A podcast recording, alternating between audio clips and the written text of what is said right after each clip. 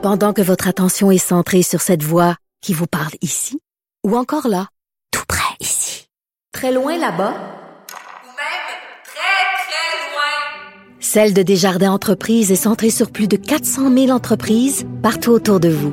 Depuis plus de 120 ans, nos équipes dédiées accompagnent les entrepreneurs d'ici à chaque étape pour qu'ils puissent rester centrés sur ce qui compte, la croissance de leur entreprise.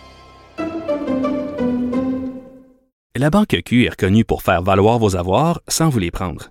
Mais quand vous pensez à votre premier compte bancaire, tu sais, dans le temps à l'école, vous faisiez vos dépôts avec vos scènes dans la petite enveloppe. Hmm, C'était bien beau. Mais avec le temps, ce vieux compte-là vous a coûté des milliers de dollars en frais, puis vous ne faites pas une scène d'intérêt. Avec la Banque Q, vous obtenez des intérêts élevés et aucun frais sur vos services bancaires courants. Autrement dit, ça fait pas mal plus de scènes dans votre enveloppe, ça. Banque Q. Faites valoir vos avoirs. Visitez banqueq.ca pour en savoir plus. Mario Dumont. Une mémoire infaillible.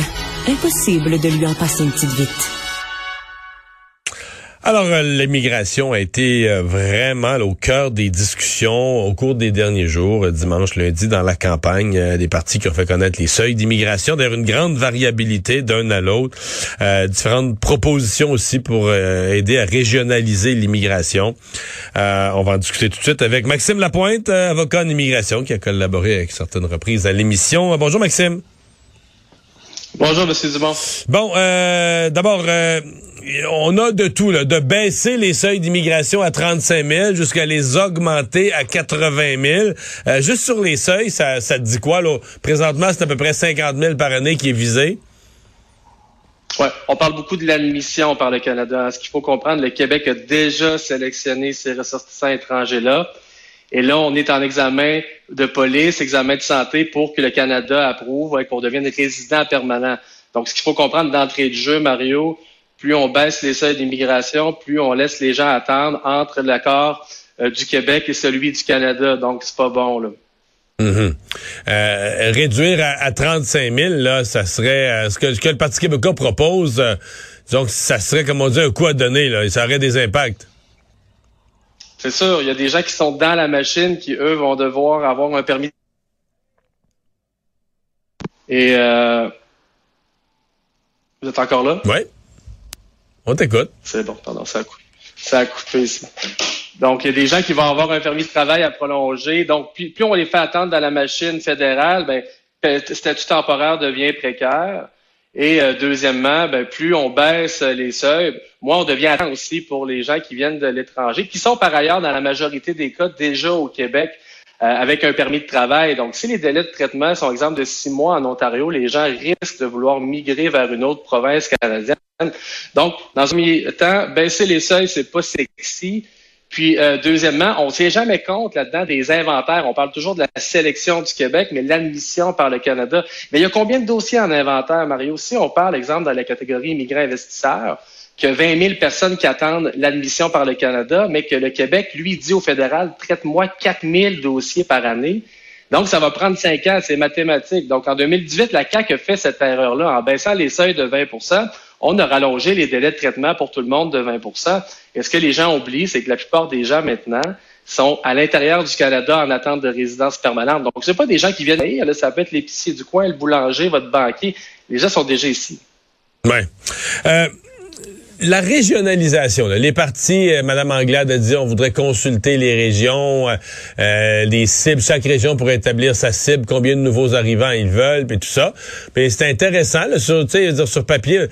Mais quel est le contrôle? Euh, Est-ce que le gouvernement du Québec a des moyens, par exemple, d'imposer un nouvel arrivant? Regarde, toi, là, tu s'en vas, puis tu t'installes à Port-Neuf, euh, ou tu t'installes à Montmagny, puis tu vas rester à Montmagny. Est-ce qu'on a ce pouvoir-là? Non. On est beaucoup dans des grandes théories ici. Puis ce qui me surprend, Mario, euh, dans les annonces qu'on a eues de tous les partis, bon, sauf le Parti conservateur du Québec qui a fait très peu d'annonces en immigration, c'est que il y a personne qui a voulu rouvrir l'accord Canada-Québec. Pourtant, on l'a vu au mois de mai à quel point c'était important pour François Legault d'aller rapatrier des pouvoirs du fédéral et il voulait, entre autres, au niveau de la réunification familiale. Et on a vu, au cours de l'été, même le ministre Jean Boulet disait, oui, l'accord Canada-Québec, l'article 33 permet de rouvrir dans un délai de six mois. Mais là, en campagne électorale, on est juste sur les seuils puis la régionalisation. Mais c'est pas aux régions qu'il faut demander des pouvoirs en immigration, c'est au fédéral.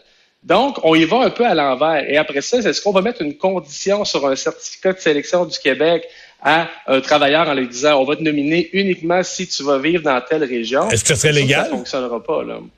Est-ce que ce serait légal de dire à quelqu'un on t'accueille seulement si tu vas seulement si tu vis dans la région du Saguenay, est-ce qu'on aurait légalement le pouvoir de faire ça? C'est on fait pas ça pour on, y a personne. Au, au, niveau de la mobilité, de la mobilité dans le pays et de la mobilité interprovinciale, c'est l'article 6 de la Charte canadienne qui s'applique, puis ça permet à tout résident permanent, citoyen, de bouger dans peu importe la province. Ce qu'il faut comprendre ici, c'est qu'on peut être sélectionné par le Québec et aller vivre en Ontario, que ça plaise ou non aux autres provinces, ça, c'est pas illégal.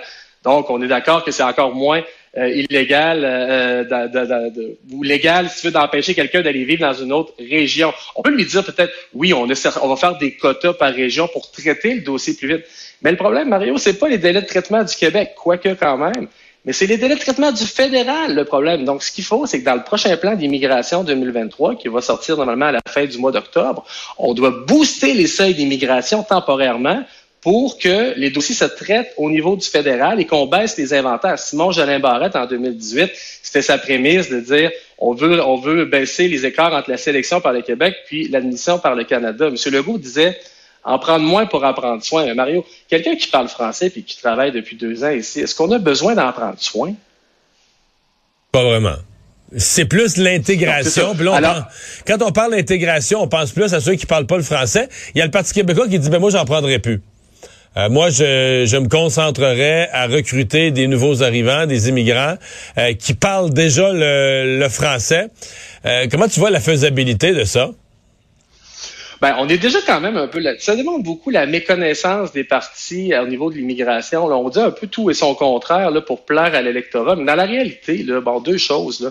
Le gouvernement de la CAQ euh, a rallongé les délais de traitement pour les délais d'admissibilité pardon pour demander la résidence permanente. Avant c'était 12 mois de travail et un niveau de français intermédiaire avancé en français oral, donc production écrite, compréhension écrite. Maintenant c'est rendu 24 mois. Et en 2018, la CAC fait déjà un contrôle des valeurs québécoises et depuis 2020 avec un test en ligne, vrai ou faux, deux hommes peuvent se marier au Québec. Donc, il y a un certain contrôle du français parce que c'est un niveau intermédiaire avancé pour demander un certificat de sélection du Québec. C'est pas vrai qu'il y a beaucoup de gens anglophones qui peuvent déposer des demandes dans les conditions actuelles. Puis deuxièmement, les valeurs québécoises. On sait qu'il y a des partis pour qui c'est vraiment important de contrôler l'adhésion aux valeurs. Ben, euh, c'est déjà fait aussi. Moi, pour les seuils d'immigration, je suis beaucoup sur la fourchette. Quand on est sur l'autoroute, on peut rouler maximum 100, mais on tolère jusqu'à 118, 119. L'immigration, ça devrait être pareil. La CAQ veut admettre par année 50 000 immigrants, mais on devrait aller chercher notre pourcentage de la population dans le Canada, qui est autour de 23% des seuils d'immigrants au Canada. Donc, l'immigration au Canada, eux, veulent 430 000 immigrants en 2022, 450 000 en 2023. On devrait avoir le droit d'aller chercher, donc, 92 000 autour de ça. Ne serait-ce que pour, non mais Mario, on n'en parle jamais, ne serait-ce que pour éliminer les inventaires. C'est pas normal que j'ai des dossiers du programme immigrants investisseurs, immigrants entrepreneurs, des Français qui sont aussi des Belges qui attendent six ans à la résidence permanente parce que le quota de la pourvoirie d'immigration est trop petit. Donc, il faut premièrement régler les inventaires. Quand on n'aura plus d'inventaire et que la sélection et l'admission vont se faire dans la même année, après ça, on pourra dire, bon, ben, le vrai seuil, c'est ça. Mais moi, des gens, personnellement, qui travaillent depuis 24 mois et qui parlent français, je les prends tous. Maxime Lapointe, merci beaucoup. Bye bye, à bientôt. Merci, Au revoir.